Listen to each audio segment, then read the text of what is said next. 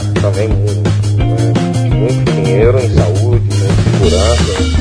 Mas a gente vai receber a Copa do Mundo. Sem estádio, não faz Copa do Mundo. Amigo. Quem fala o que quer, ouve o que não quer. Na verdade, o Pelé calado é um poeta. Pelé dominou, Carlos Alberto está livre, correu, Camila, tirou Oi, estamos no ar com mais um episódio do Cornetas Podcast, episódio número 28. Hoje nós vamos falar dos vira-casacas, os vira-casacas do futebol. Jogadores que jogaram em rivais, né? Jogava por um rival e trocou de clube, foi para o rival ou para os rivais. Em alguns casos eles jogam por mais de um rival. E a gente vai tentar dividir em dois blocos. O primeiro bloco, jogadores que se deram mal nessa troca de clube, e no segundo bloco, os que conseguiram ser ídolo nos clubes rivais. Bruno Araújo, tudo bem contigo? Como é que vai? Tudo beleza, Rafael Moraes. Salve, salve, Paulo Vitor e CH. PV tá ali, ó, lá em cima, lá, já preparando a corneta para o episódio. Eu vou, eu vou começar a delegar a corneta aleatória pro PV, para ver se ele consegue colocar essa corneta antes do final do episódio. Tudo bem, PV?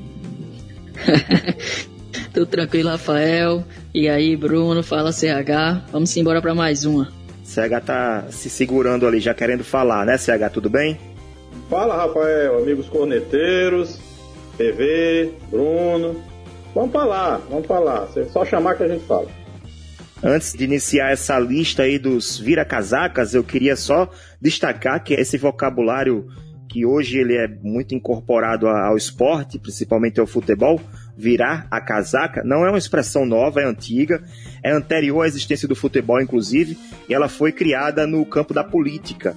A origem dela é na política, como um comentário que quer dizer que o político é oportunista, que ele muda de opinião, de convicção ao sabor das conveniências, né? Quando ele acontece muito isso ainda, né? Quando ele muda de opinião de acordo com o seu interesse. Então ele vira a casaca. Isso foi transposto para o futebol, mudar, é, é, jogar num clube e depois mudar para um clube que seja seu rival ou de repente da mesma cidade, acaba sendo é, é classificado como virar a casaca. Então quero começar com você, CH quais são os seus exemplos aí, as, seus, as suas escolhas dos vira-casacas do futebol que não foram bem, que foram mal quando mudaram de clubes? Olha, Rafael, temos muitos exemplos né, no mundo, no Brasil. A gente tem aí uma lista enorme.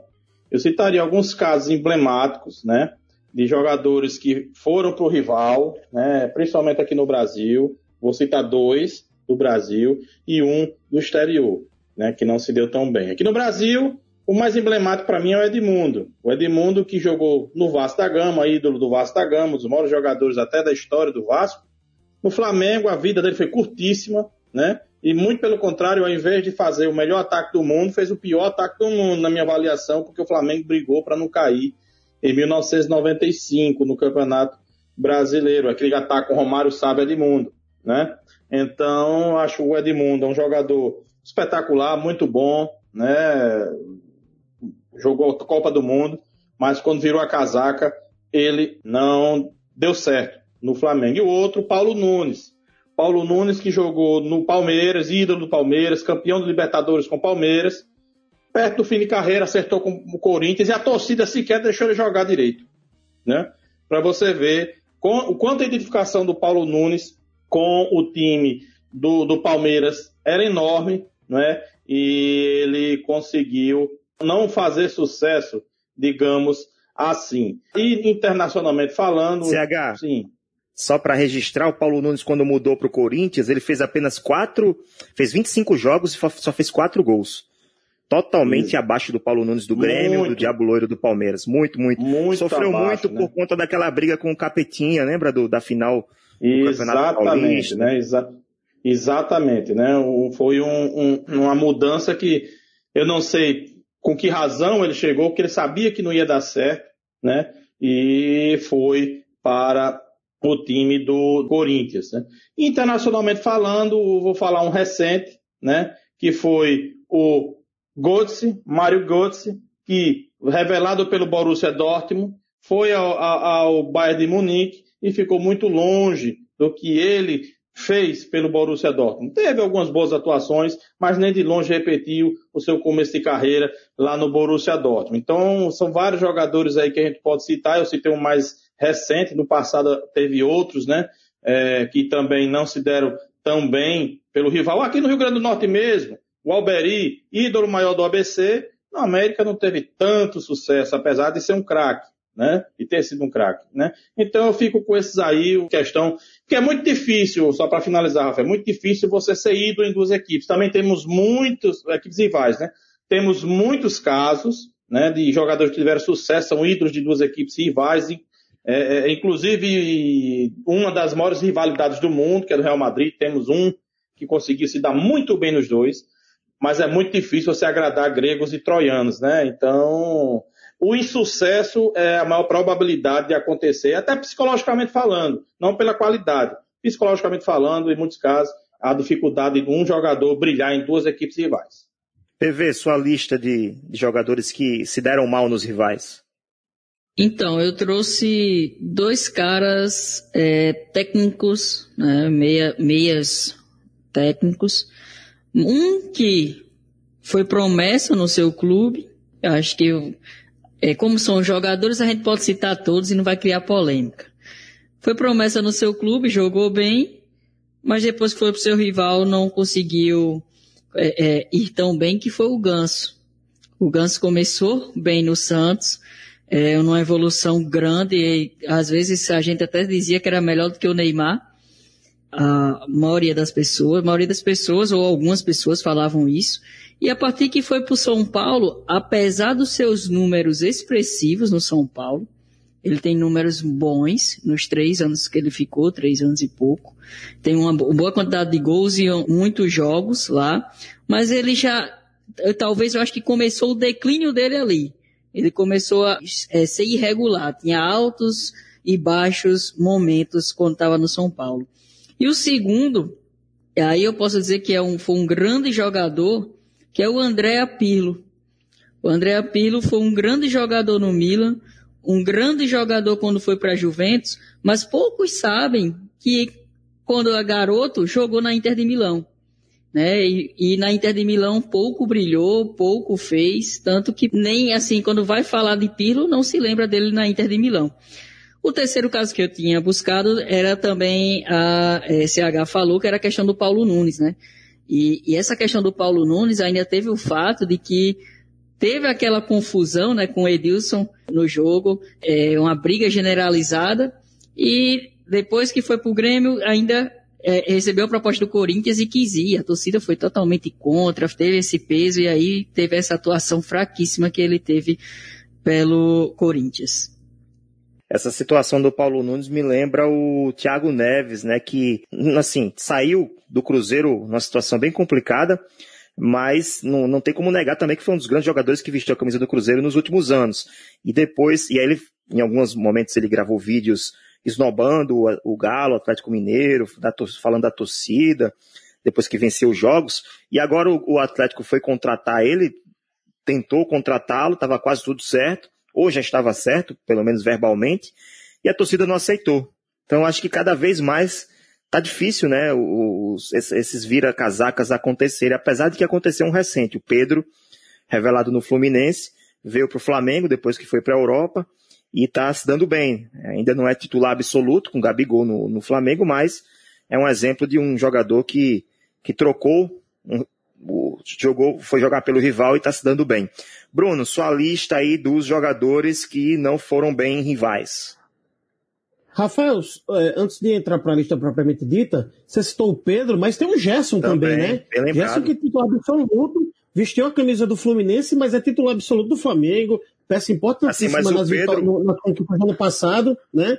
Então, o Pedro, Bruno, o Pedro, o Pedro acho que ele, ele se tornou conseguiu mais status de ídolo do que o próprio Gerson, que saiu muito novo pro, pro futebol. Sim, você está falando em relação ao Fluminense. Isso. Não, não, tudo bem, mas eu digo porque ele esteve no Fluminense, não conseguiu o Gerson é, ganhar é, o espaço na, na, equipe como o Pedro teve em determinado momento, e hoje é titular absoluto no meio do campo do Flamengo. Mas tem um, um personagem, Rafael, que eu acho curioso, na verdade tem alguns, Mas eu vou citar um que ele tanto foi bem em rivais quanto foi mal em rivais. É o caso de Romário. Romário vestiu a camisa do Flamengo, fez 204 gols em 240 jogos.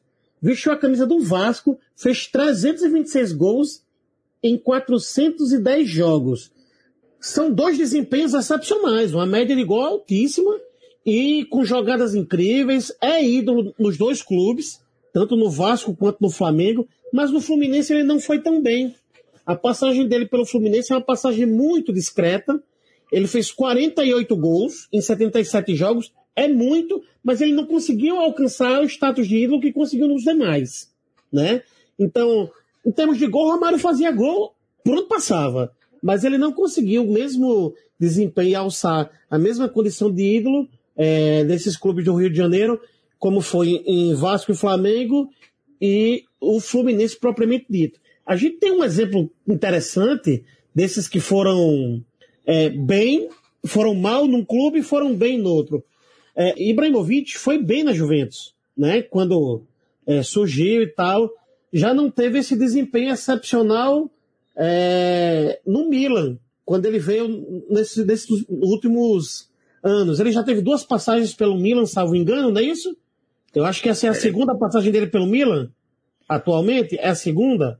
E ele vestiu a camisa da Inter também. Ou seja, ele vestiu a camisa de três grandes clubes da Itália. É uma situação até parecida com a de Romário, se a gente guardar as proporções aí de Rio de Janeiro e Itália, né? Mas é, é o Ibra, muito parecida. O Ibra, Bruno, ele, quando ele saiu da Juventus, ele era o grande ídolo da Juventus. Juventus caiu para caiu de divisão por conta daquela questão lá do escândalo das apostas, né? Do... Isso, exatamente. E ele e foi pro ele Barcelona. Deixou, ele deixou a Juventus, não, ele foi jogar, acho que foi na Inter. Ele deixou a, a, a Juventus para a Inter exatamente nesse período. Não.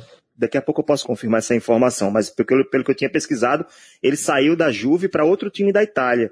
E é isso que pegou mais, né? Porque ele, ele entre aspas, abandonou o time quando caiu para. Quer falar, CH?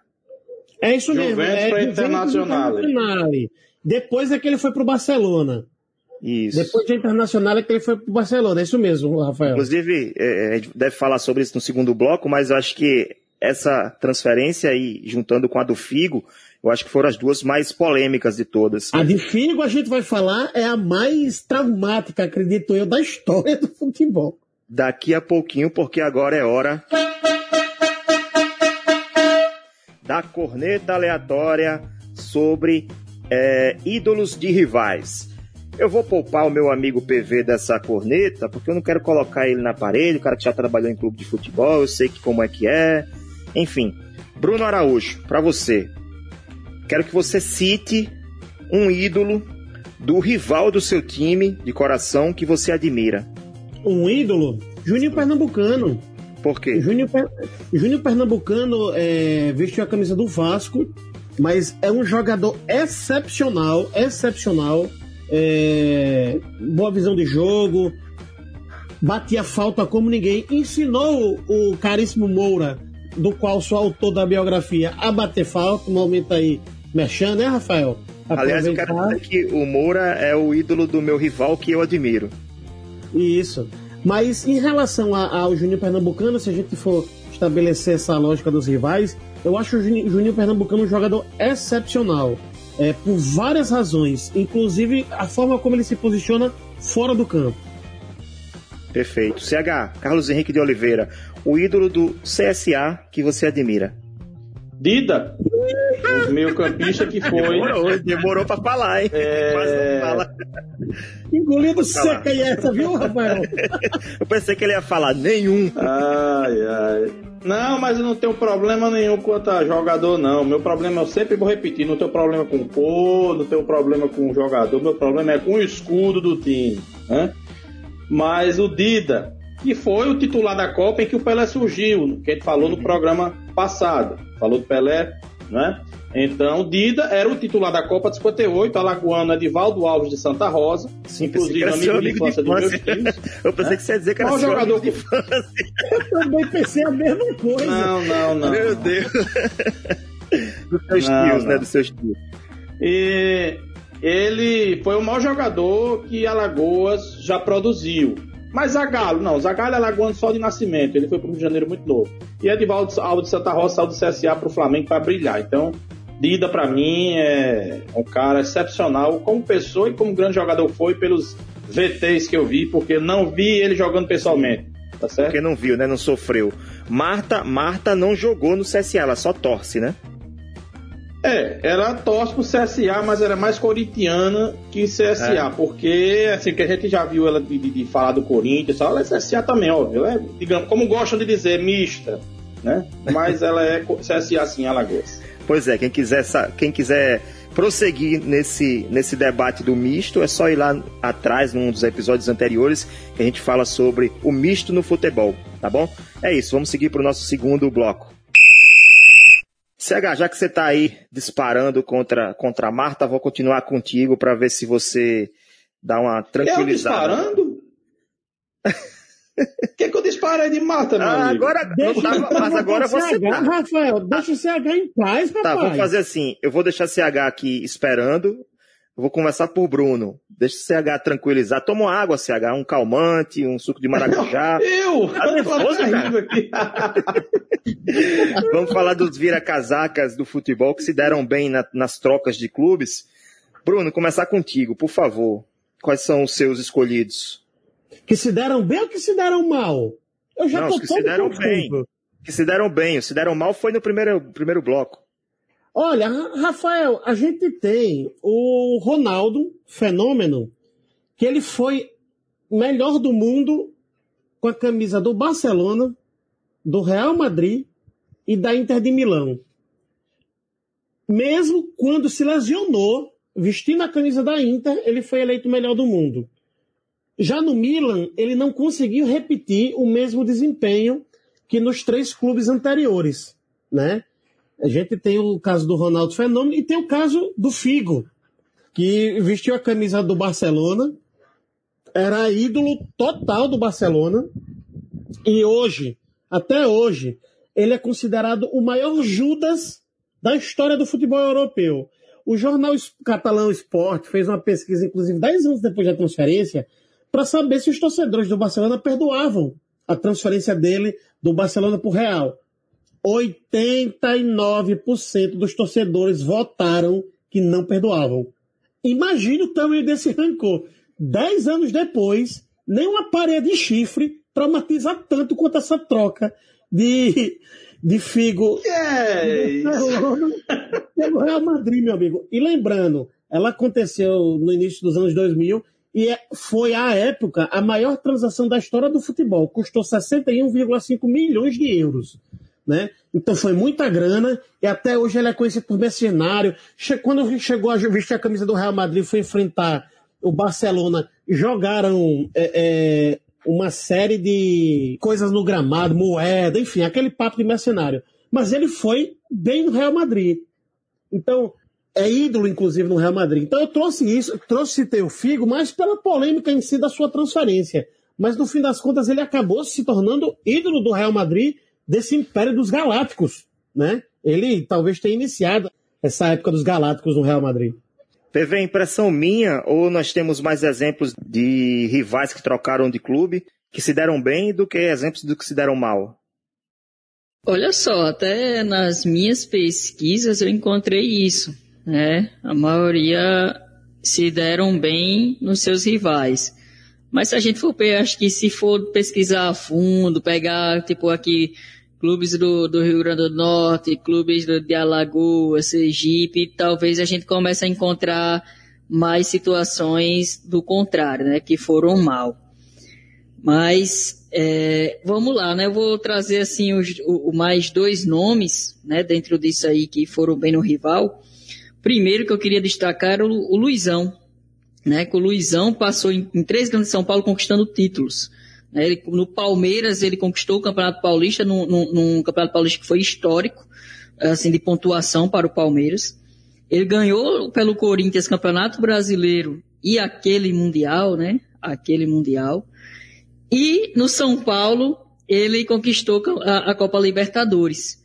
E nos três ele foi bem. Né? Então, assim, é algo que é, é muito difícil de, de encontrar, né? O cara jogar nos em três grandes clubes de São Paulo e se conseguir ser referência, ídolo, é, é, nesses três grandes e conseguir títulos, é raro. Uma outra situação que eu trouxe é uma curiosidade assim interessante e de fora, jogador de fora, que é o Soul Campbell, o Campbell, que foi base, né, criado no Tottenham, categoria de base do Tottenham. Ele conquistou um título é, pelo Tottenham na Copa da, é, uma Copa da Inglaterra. E quando foi para o Arsenal, continuou, né? Foi a sua evolução que ele criou, saiu da base, continuou evoluindo, foi para o Arsenal e ganhou mais títulos ainda. Poderia dizer que ele foi mal no Tottenham e bem no, no Arsenal? Poderia, é, mas eu acredito que não, porque ele também conquistou título, ele também foi ídolo no Tottenham, só que saiu com uma, uma situação meio chata, porque ele saiu no final do contrato e o Tottenham não teve lucro algum. E aí ele vai para o Arsenal e conquista duas Premier League, três Copas da Inglaterra e duas Supercopas. Conquistou mais títulos do que no Tottenham, mas foi bem nos dois. Perfeito. Eu vou, eu vou até pegar o gancho que você falou do futebol do RN. O Elinho e o Carioca. Elinho, um dos maiores artilheiros do América. No ABC não foi bem. Jogou apenas alguns jogos na Série C do Brasileiro. Carioca, fez o gol mais importante da história do América, do título da Copa do Nordeste de pênalti. Foi pro ABC também, foi uma passagem muito apagada. Já do ABC indo pro América, eu tô até invertendo as bolas, né? Tô falando dos jogadores que, que não se deram bem trocando de clubes. O Sérgio Alves jogou no ABC muito bem, no América não foi. O Ivan foi um fracasso no América. O Tessi também passou, mas não, não teve muito destaque. E o Reinaldo Aleluia, jogadores que foram, são ídolos do, do, do ABC, mas que no América não conseguiram ter o mesmo destaque. É, CH, tá mais tranquilo agora? Já dá para falar sobre a sua lista de, de jogadores que trocaram Sempre tranquilo, amigo. Muito bem. Sempre tranquilo. Por favor, sua vez. Bom, é, eu vou citar dois, né? Vou citar dois que um é entre aspas internacional, porque é brasileiro, mas que trocou lá na Europa. E um aqui no Brasil, que muita gente não lembra, né? Não é citado, eu ia falar de Romário, ia falar do Luizão, mas já citaram, eu vou citar esse outro, o Mário Sérgio. O, saudoso Mário Sérgio, né, que era comentarista da Fox Sport, infelizmente faleceu no acidente da Chapecoense. Para quem não lembra, o Mário Sérgio, ele fez parte do time campeão brasileiro no Internacional de 1979. Um ponta de extrema habilidade, né? Um cara que destruía mesmo dentro de campo. Não teve vida melhor na seleção porque a concorrência era muito grande e seu extracampo, né? Pelo seu temperamento também atrapalhava um pouco. Ele poderia até ter ido para a Copa de 82, na minha avaliação, né? Mas ele foi campeão brasileiro pelo Internacional em 79, um ídolo no, no Inter e quatro anos depois, campeão mundial com o Grêmio, né? Lá, quem não, não lembra, o Grêmio lá em 83, campeão mundial, com o Mário Sérgio lá na ponta, né? Ou seja, é um dos raros jogadores do futebol brasileiro que são ídolos de duas torcidas tão rivais, que se odeiam tanto, né? São tão antagônicas como o Grêmio Internacional. O Mário Sérgio, que foi muito bem nas duas equipes. Diga aí, Rafael. Outro também que foi ídolo dos dois, do Inter, é, primeiro do Grêmio, depois do Inter, foi o Paulo César Tinga meio campista. Sim. Depois jogou no Isso. Cruzeiro também. O contrário. Muito respeitado. O Grêmio, ele, no Grêmio ele ganhou duas Copas do Brasil e com o Internacional ele foi campeão de duas Copas Libertadores, né? E por fim, né, o Internacional, né, mas que é brasileiro, também muita gente pode não lembrar, mas o Evaristo de Macedo, que antes que vocês me perguntem, acho que é só seu pai ou sua avó que acompanharam, viu, Rafael? É, ai, lá nos anos ai. 50. Eu não falei nada, você já tá. Nos anos 50, tá é, o, o, jogador que foi revelado pelo Flamengo, ponta, muito habilidoso, craque de bola. Né? Ele jogou uma temporada no Barcelona, né? começou a jogar no Barcelona, na Espanha, ganhou dois títulos espanhóis e depois se transferiu para o Real Madrid, envolvido nessa polêmica pra, praticamente parecida com o Figo. Né? Digamos que ele foi um Figo dos anos 50. Né? Ele foi para o Real Madrid, ganhou mais dois títulos espanhóis. E ele é ídolo das duas equipes. Quando você vai a Barcelona e quando você vai a, a Madrid, você vai lá no, no, no, no estádio, lá no, museu, tá lá idolatria para os dois. Ele é muito bem recebido nas duas equipes aí, lá tão, tão rivais. E rapidamente eu queria só um, uma curiosidade. Teve um jogador que foi bem também duas equipes. Ele, ele é desconhecido para a maioria do povo mas ele foi ídolo na maior rivalidade do planeta, que é Celtic e Rangers, na minha avaliação e de muitos. Por quê? É uma história muito longa, mas resumindo, católicos versus protestantes, ou seja, vai muito além do futebol a rivalidade entre Celtic e Rangers. E o Mo Johnston, que chama-se Maurice Mo Johnston, um jogador escocês da seleção, começou a carreira no Partick Thistle da, da, da, Escócia. Ele chegou ao Celtic e fez muito sucesso no ano de 84, né? Marcou 52 gols em 99 jogos. Depois transferiu-se para o Nantes da França e voltou. E ia acertar com o Celtic novamente. E ele é católico. O Celtic é católico e o Rangers é protestante. Acertou as bases verbalmente com o Celtic e acabou no Rangers, ou seja, quebrando o paradigma de um time protestante aceitar um católico, e foi muito bem no Rangers. Ou seja, um jogador que conseguiu apaziguar momentaneamente ali, sendo o ídolo das duas mais ferrenhas rivalidades do mundo, mas depois que ele saiu, criou até uma animosidade ainda maior por conta disso, de um católico estar no meio dos protestantes. Bruno Araújo? Tem um personagem que a gente acabou não, não trazendo aí enquanto a gente fazia esse debate. Viola. Viola jogou no Corinthians, no Palmeiras, no Santos, é, e teve seu melhor desempenho em termos de título é, com a camisa do Corinthians e com a camisa do Santos. Foi campeão, inclusive, da Copa Comembol, né? E Viola que foi, inclusive, para a Copa do Mundo em 90 e... Foi em 94? 94. 94 jogou só um jogo da final, na prorrogação, né, entrou. Exatamente, entrou no final, não é isso? Em 94, exatamente. Que Ronaldo havia sido, inclusive, é, convocado muito jovem, tinha, salvo engano, 17 anos naquela convocação e durante aquela Copa, mas Viola acabou entrando, de fato, na prorrogação em 94 e Ronaldo ficou assistindo lá da beira do gramado. É, Viola ser campeão dentro de campo eu, vou citar, vou citar o Danilo, que jogou no São Paulo e depois foi para o Corinthians e foi campeão mundial. O Fred, que jogou no América Mineiro, no Cruzeiro e no, no Atlético, e foi bem nos três. O América ele jogou pouco, né? Mas quando ele foi revelado. O Ricardinho, que saiu do Corinthians depois de uma Copa do Mundo, do título de 2002, e foi para o São Paulo. E para finalizar, o Rincon, o colombiano, que foi bem no Palmeiras e foi excepcional no Corinthians. E o Amaral também jogou nos dois. Sim, Cegar. Ô, Rafael, só para completar, eu esqueci de, de, de, falar a posição do escocês Mo Johnson. Ele era atacante, tá? Só para completar. Perfeito. Para finalizar esse episódio, estamos chegando já no finalzinho dele, eu quero fazer uma pergunta para você, Bruno. Você joga, é, jogou no Flamengo, foi revelado no Flamengo e de repente você recebeu uma proposta, o Flamengo caiu para a segunda divisão, um fato difícil de acontecer atualmente, mas aconteceu com você. Nunca aconteceu, na verdade, né? É bom é, frisar foi, É, nunca aconteceu e está difícil. Muita imaginação da sua parte, Rafael. É, imaginação é pensar podia... você, você como centroavante A, a imaginação dele hoje está muito fértil. Ele é, tá muito eu, eu acho que o exemplo podia ser mais conectado com a realidade, Rafael, porque nossos ouvintes Não. estão aqui para ter acesso à informação e você está fantasiando a coisa. Não, Deixa o seu objetivo. É legal, você não. é o centroavante do Flamengo. O Flamengo caiu para a segunda divisão, você recebeu uma proposta e foi jogar no Vasco. E aí você está jogando no Vasco contra o próprio Flamengo, final da Taça Guanabara, não é a final do, do campeonato ainda. Você faz o gol de cabeça, não, de barriga, para descontar aquele gol do, igual o gol do Renato Gaúcho. E aí, você comemora? Rapaz, se eu tivesse reba sido rebaixado com o Flamengo, eu teria encerrado minha carreira. Esse gol provavelmente só existiria nas páginas de ficção.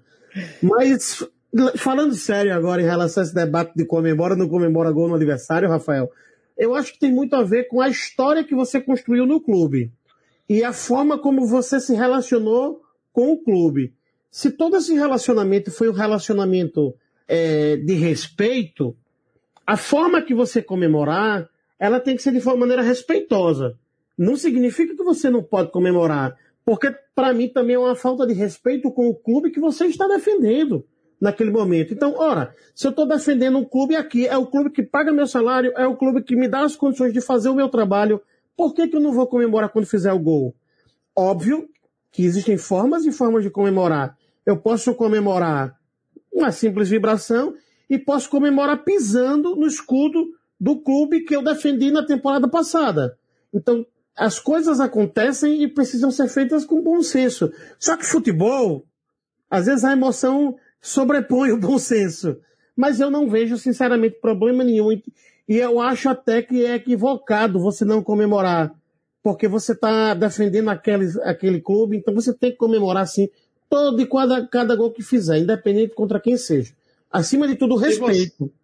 Se você, se você tem uma passagem muito boa pelo rival e a torcida gosta de você, você vai comemorar com seus colegas, no banco de reservas, com a sua torcida levantando os braços. Não precisa rebolar, tirar a camisa, tirar sarro. Não. Acho que isso aí é, é como o Bruno falou, é respeito.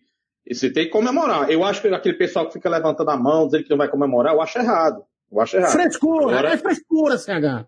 É, exatamente, é. Frescura. Muito mimimi, como o pessoal é, diz hoje, né? Você comemorar com seus colegas não é nada demais na minha avaliação. Muito pelo contrário, falta de respeito é não comemorar o maior momento do futebol. Isso, muito bem, CH. Tem meu voto. Se for olhar para o lado profissional, você, tá, você tem que respeitar a camisa que você está vestindo, a camisa que você está. É, é, é, você está empregado por aquele clube, então você deve comemorar. Se você não quer comemorar contra o seu time rival, então faça que nem Marcos e Rogério Ceni, fique no seu clube até o final da carreira. Muito bem, bem lembrado. E, e é sugestão para um novo episódio, inclusive, né? Jogadores que foram fiéis do início ao fim da carreira. Vamos para o nosso final. Chegando ao finalzinho do nosso Cornetas de número 28. Ah, chegando aos 30 anos. 30 anos, não, 30 episódios de Cornetas. Parece que foi, foi ontem, né? No início da pandemia, a gente não sabia se, se valia a pena começar naquele momento ou não. Começando... Aguentar, Rafael, 30 anos, não é pra qualquer um, não, viu, amigo? pois é, 30. É, eu tenho 25, não tem nem como aguentar 30 anos, né?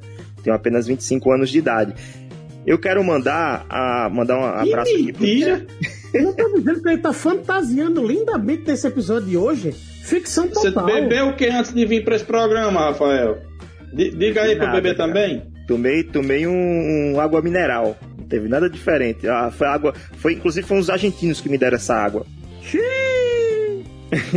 Batizado, igual a Copa do 90. Exatamente. Não, tô, tô bem, tô tranquilo. Mandar um, um abraço aqui para os corneteiros do nosso grupo do WhatsApp, os que estão comentando nos últimos dias, o Rodrigo Freire, ah, também o Carlos Magno, Andrei Valério, Koberg, Railson Oliveira, todo mundo lá comentando, polemizando, levantando temas, debates, conversando sobre, sobre os mais variados temas. E a gente entra nessa conversa também, né? Vocês podem ter contato direto conosco entrando no nosso grupo do WhatsApp. De vez em quando a gente solta esse link de convite para que você possa ser também um membro do grupo Corneteiros e até participar dos Cornetas ao vivo pelo YouTube, uma vez por mês, sempre na primeira segunda-feira, na primeira segunda-feira do mês. É, seguinte, é isso. Finalizando esse episódio, vocês podem nos seguir, nos encontrar no Twitter, arroba Cornetas Podcast no nosso site www.cornetaspodcast.com, nos seguir na, na, sua plataforma de podcast preferida. Eu, por exemplo, prefiro o Spotify, eu concentro tudo lá, todo, todos os podcasts que eu ouço, mas outras pessoas preferem o Google, por exemplo, né, como o Alisson Bala, que participou de um episódio, falou pra gente é, que preferia o Google mas você pode seguir em qualquer um, é só colocar lá Cornetas Podcast que você encontra. E também compartilhar o link desse episódio para o seu amigo corneteiro, para o seu grupo de cornetas, para o seu grupo é, da pelada do futebol, para que eles possam conhecer também o nosso podcast e possam se tornar também ouvintes fiéis do Cornetas Podcast. É isso. Obrigado, Paulo Vitor, Bruno Araújo CH, Galinho da Pajussara. Um grande abraço. Até o próximo episódio. Tchau.